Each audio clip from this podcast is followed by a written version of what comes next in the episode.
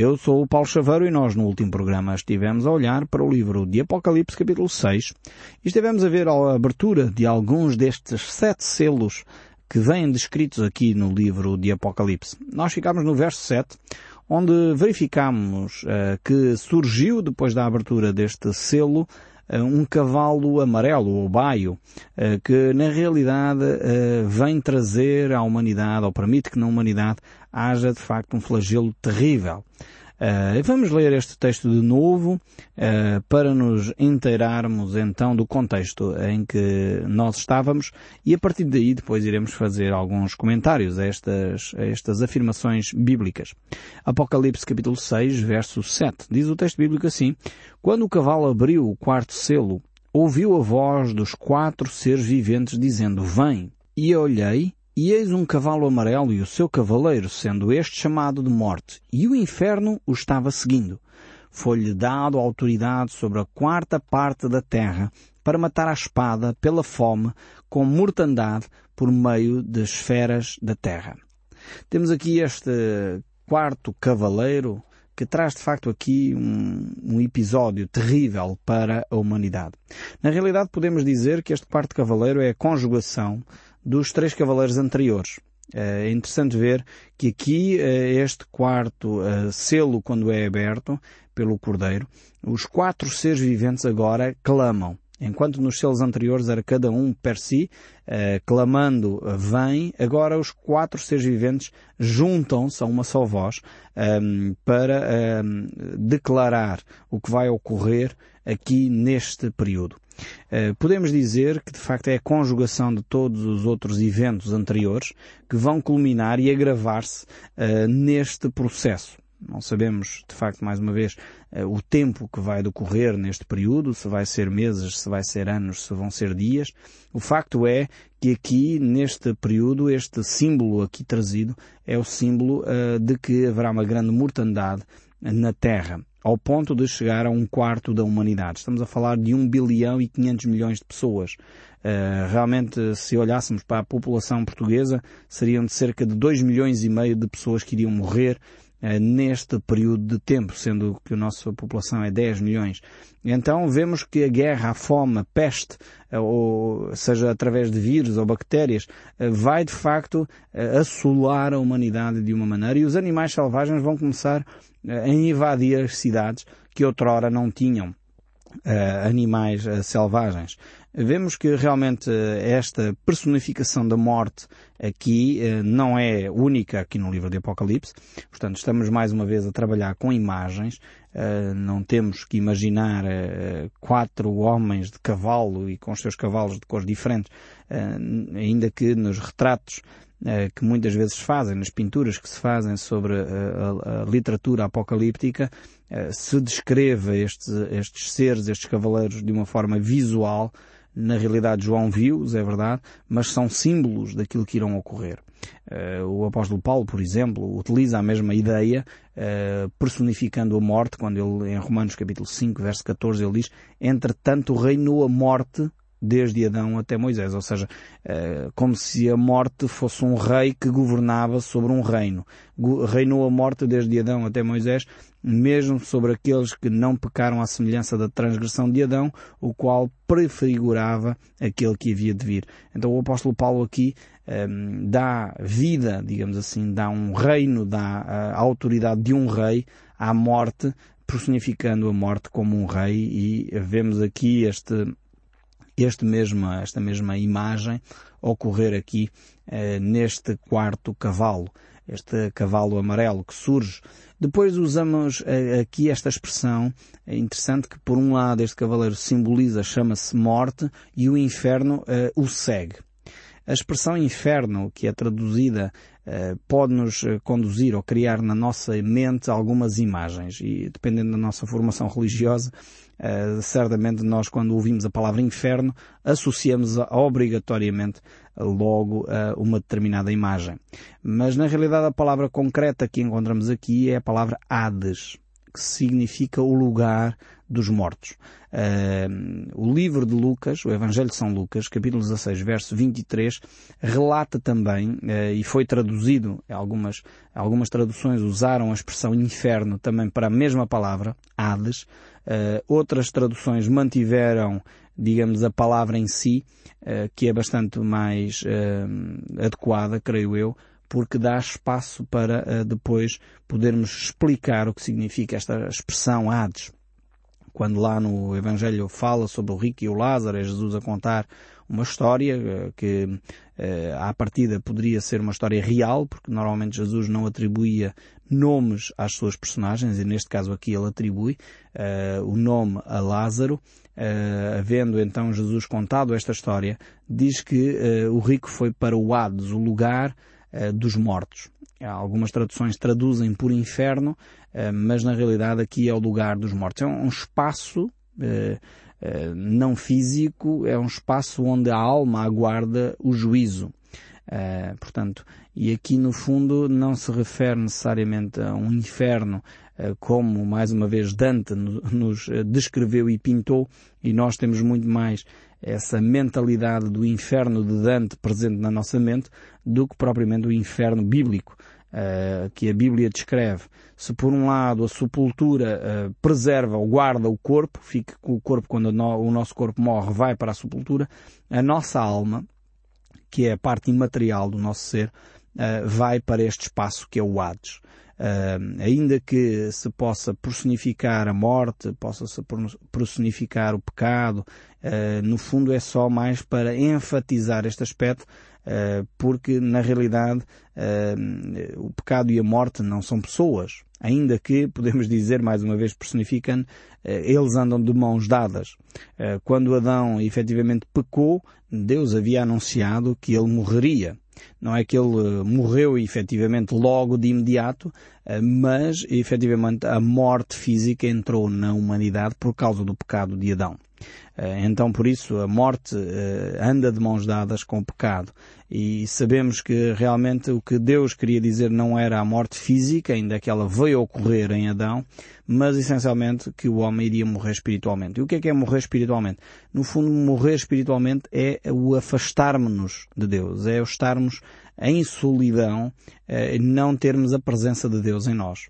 E na realidade aqui, eh, quando falamos em morte eterna, a Bíblia fala desse aspecto, morte eterna, eh, realmente é um afastamento de Deus. E nós iremos encontrar, voltaremos a este aspecto em detalhe quando analisarmos Apocalipse capítulo 20, eh, porque lá fala de uma forma muito concreta sobre este aspecto, mas eh, na realidade é só para percebermos aqui que este Hades está a falar então do lugar dos mortos, aquele para onde a alma vai, aguardando o juízo de Deus nesse período de tempo. Então Adão, de facto, trouxe à humanidade o pecado e trouxe à humanidade a morte física e a morte uh, espiritual. Ainda que na realidade a morte eterna ocorrerá para aqueles que efetivamente não aceitarem Jesus Cristo como seu Senhor e Salvador. Uh, e Jesus Cristo uh, nos Evangelhos diz que estes dias difíceis da grande tribulação seriam abreviados uh, por causa dos escolhidos, porque se tal não fora, se tal os dias não fossem abreviados, ninguém se poderia salvar. e sabemos realmente que este é o desejo de Deus, conduzir o homem constantemente à salvação. Então vemos que em Cristo Jesus a morte uh, foi vencida. Quando Cristo morreu e ressuscitou, Ele venceu a morte uh, e por isso uh, realmente a morte será o último inimigo a ser destruído, como diz o apóstolo Paulo aos Coríntios, no capítulo 15, verso 25, e João reafirma o mesmo no livro do Apocalipse, capítulo 21, verso 4, quando ele diz, lhes enxugará dos olhos toda a lágrima, e a morte já não existirá, já não haverá luto, nem pranto, nem dor, porque as primeiras coisas passaram. Vemos efetivamente que este aspecto da morte que acompanha o homem por causa do pecado, não foi assim que Deus criou o homem. Deus não criou o homem para morrer. Deus criou o homem e é por isso que nós temos esse sentimento em nós uh, da eternidade. É curioso que todos nós homens não pensamos na morte diariamente. É uma coisa que na nossa mente não passa com frequência porque nós temos uma centelha de, de eternidade em nós.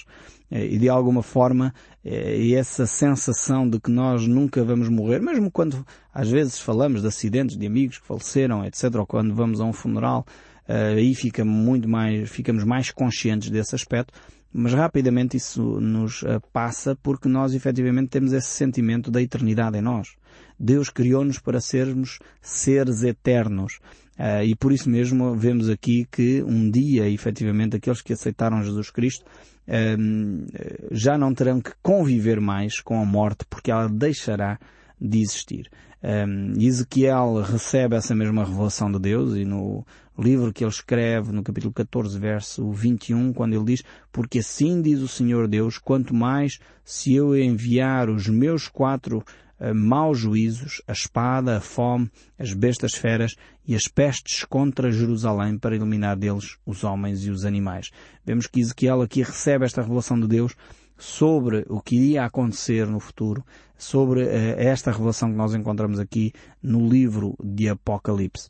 E surge então aqui este cavalo baio, ou este cavalo amarelo, um, ehm, que efetivamente Uh, traz a preocupação de uma mortandade muito grande que vai ocorrer na humanidade. E hoje temos, de facto, uh, cientistas que reafirmam claramente que facilmente, através de vírus e bactérias que são provocados e criados para as chamadas guerras químicas, a população mundial rapidamente poderia ser dizimada em poucas semanas uh, se de facto esses vírus ou essas bactérias fossem libertadas numa guerra. E o livro de Apocalipse nos reafirma realmente que uh, uma grande parte da população sofrerá às mãos dessa guerra, sofrerá e morrerá às mãos da fome, das pestes, sejam elas através de vírus, bactérias ou outras doenças, e mesmo através de animais que vão tomar de novo as cidades.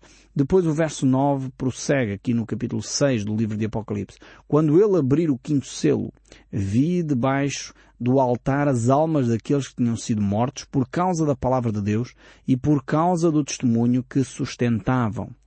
Clamaram em grande voz dizendo, Até quando, ó soberano Senhor, santo e verdadeiro, não julgas nem vingas o nosso sangue dos que habitam sobre a terra. Aqui temos realmente este altar que está nos céus e um clamor por justiça.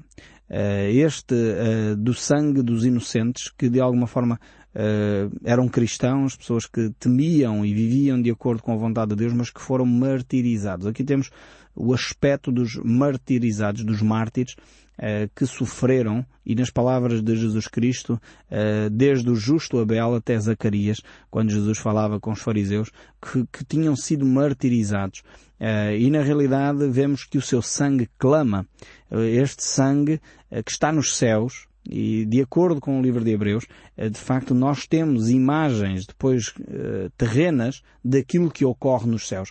Vejamos Hebreus capítulo 9, verso 23, quando diz era necessário, portanto, que as figuras das coisas que se acham nos céus se purificassem com tais sacrifícios, mas as próprias coisas celestiais com sacrifícios a eles superiores porque Cristo não entrou em santuário feito por mãos, figura do verdadeiro, porém no mesmo céu, para comparecer agora por nós diante de Deus. Vemos então estas imagens uma vez mais, que aquilo que ocorre na, na terra tem de alguma forma um paralelo celestial, ainda que não material, uh, mas um paralelo nos lugares celestiais. Então temos este altar onde os mártires estão aguardando o juízo de Deus. Eh, e o verso 11 reforça esta ideia dizendo, Então cada um deles foi dado uma vestidura branca e lhes disseram que repousasse ainda por um pouco de tempo até que também se completasse o número dos seus conservos e seus irmãos que iam ser mortos como igualmente eles foram. Então temos aqui estes mártires que foram martirizados ao longo da história da humanidade, mas também os mártires que virão da chamada grande tribulação. Ou seja, durante este período, enquanto a Igreja está já nos céus, haverá ainda pessoas que vão aceitar Jesus Cristo. É o que nós entendemos aqui, por outras palavras, deste texto bíblico. Só que uh, estas pessoas que vão aceitar Jesus Cristo, enquanto o Anticristo reina na Terra, eles serão martirizados, serão mortos por causa da sua fé. Ou seja, o ter fé nessa altura vai ser uh, pago com a vida. E nós hoje uh, facilmente entendemos como será fácil controlar uh, estas declarações de fé. Hoje nós já temos a tecnologia disposta, disponível para realmente controlar a humanidade. Uh, talvez há uns anos atrás far-nos ia muita confusão como é que os cristãos iriam ser mortos assim quase praticamente automaticamente, sendo que não haveria muitas maneiras de fiscalizar, de orientar, de, de vigiar Hoje em dia, muitas cidades têm câmaras de vigilância. Hoje em dia, há satélites que vigiam e todos nós, se calhar, já, já brincamos um pouco com o Google Earth. Não estou a dizer com isto que é mau em si, mas estou a dizer que essas ferramentas existem, que são positivas hoje e existem para segurança, facilmente poderão ser utilizadas para prejuízo para coisas terríveis. Uh, e verificamos que, de facto, uh, naquele período que vai ocorrer no futuro, uh, o anticristo irá dominar a humanidade e, e os cristãos serão martirizados por causa da sua fé. E aqui vemos que Jesus Cristo vai fazer justiça, mas aguarda que as, os milhares de pessoas que vão chegar a Cristo, de facto cheguem. Deus sempre tem isto no seu coração. Que o maior número de pessoas se salve o maior número de pessoas chegue até um relacionamento com Ele. Este é o grande propósito e é por isso que Deus vai adiando os seus juízos até hoje. É o seu amor por cada um de nós que o motiva a adiar o juízo sobre a humanidade, a adiar o juízo sobre as injustiças, sobre a corrupção, sobre as guerras, sobre a fome que já assola a nossa humanidade. Mas o texto bíblico prossegue no verso 12 capítulo 6, quando diz, vi quando o cordeiro abriu o sexto selo e sobreveio grande terremoto. O sol se tornou negro, como um saco preto, a lua toda como sangue. As estrelas do céu caíram pela terra como figueiras, quando abaladas por um vento forte. Deixa cair os seus figos verdes. Aqui temos de facto este selo que se abre e aqui temos catástrofes naturais a ocorrerem uma série de fenómenos eh, que hoje em dia eh, nós também temos eh, condições de perceber o que são, terremotos, verificamos aqui o escurecimento do Sol e da Lua. E quando fala que as estrelas caem, provavelmente aqui temos um de dois fenómenos possíveis, ou de facto a queda de meteoritos, e como nós ainda hoje sabemos e dizemos quando vemos um meteorito a roçar na atmosfera dizemos que vem uma estrela cadente, e no entanto aquilo não é uma estrela. Uh, pode ser a isso que se refere João quando ele diz que as estrelas do céu cairão por terra, portanto é óbvio não estamos a falar de estrelas no sentido uh, de, de, do Sol, como o Sol, o nosso Sol, efetivamente, porque são muito maiores do que a Terra, mas é possível que ele aqui se referisse a um desses aspectos, ou a queda de meteoritos, e consequentemente a maioria dos, dos cientistas hoje que estudam estes fenómenos reportam claramente se isso ocorresse, eh, o Sol provavelmente de facto com, com o impacto eh, que isso vai provocar e a explosão consequente que isso provoca eh, iria tornar o Sol negro e de facto o céu iria ficar eh, completamente encoberto, criando assim o chamado inverno nuclear. ou de facto João está aqui que é uma outra possibilidade, a olhar e ele vê provavelmente chamas que caem sobre a Terra e não seria de admirar se aqui se referissem de facto a bombas eh, que vêm eh, foguetões eh, que são disparados com armas nucleares, que de facto a chama que deixam para trás pode parecer, pode ser facilmente confundida com uma estrela. Uma destas duas hipóteses poderá ser descrita aqui por João, ou o fenómeno de facto natural, que tudo indica que será um fenómeno natural, pois está a falar de terremotos e outros fenómenos naturais, a queda de meteoritos sobre a Terra poderá ser de facto uma das uh, consequências da abertura deste selo que nós encontramos aqui. Esta mesma expressão é encontrada no livro de Joel, portanto, reforça claramente esta ideia de que haverá catástrofes naturais que irão ocorrer neste mesmo período. Se por um lado temos o homem em guerra, o homem a promover a fome e a desgraça, provavelmente pestes desencadeadas por atitudes de guerras químicas, é possível também que aqui se uh, aconteçam e coincidam aqui uma série de fenómenos naturais que vão ainda prejudicar mais e levar o homem, de facto, a tentar repensar a sua vida. E vemos que estes fenómenos ocorrem após o martírio de milhares e milhares de cristãos. Eh, vemos que o homem mesmo assim não se arrepende das suas ações, antes pelo contrário vai continuar a perseguir e a maltratar aqueles que uh, encontrarem em Cristo Jesus a resposta para as suas vidas. O verso 14 do capítulo 6 do livro de Apocalipse ainda prossegue. E o céu recolheu-se como um pergaminho quando se enrola. Então todos os montes e ilhas foram movidos do seu lugar.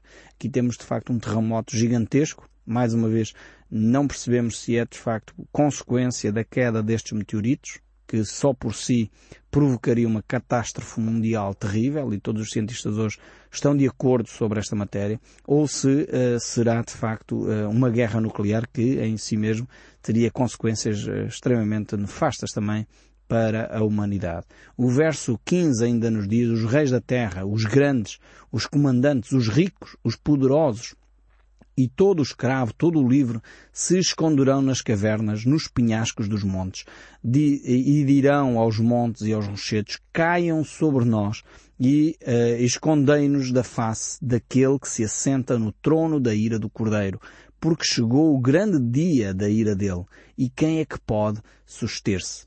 Vemos aqui esta expressão tremenda, as pessoas a esconder-se destes fenómenos, a tentarem sobreviver, mas por outro lado muito conscientes. É, é interessantíssimo no verso 16 e 17, em que a população mundial está muito consciente que é o Cordeiro que está em ação. É o próprio Deus, Jesus Cristo, o Cordeiro de Deus que tira o pecado do mundo, mas mesmo assim eles não se arrependem. Antes, pelo contrário.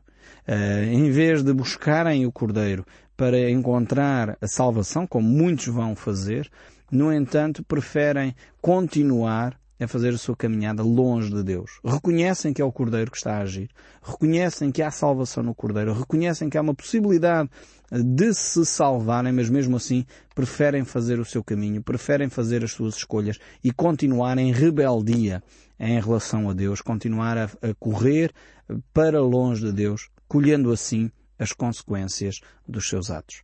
Que o nosso Deus nos ajude a não encontrar em nós um coração rebelde, mas a reconhecer efetivamente o Cordeiro de Deus que tira o pecado do mundo e entregarmos a Ele as nossas vidas. Para mesmo não tendo este contexto tão terrível como nós vemos aqui que irá ocorrer no tempo da grande tribulação, mesmo assim nós possamos encontrar a paz de espírito que hoje Deus nos oferece.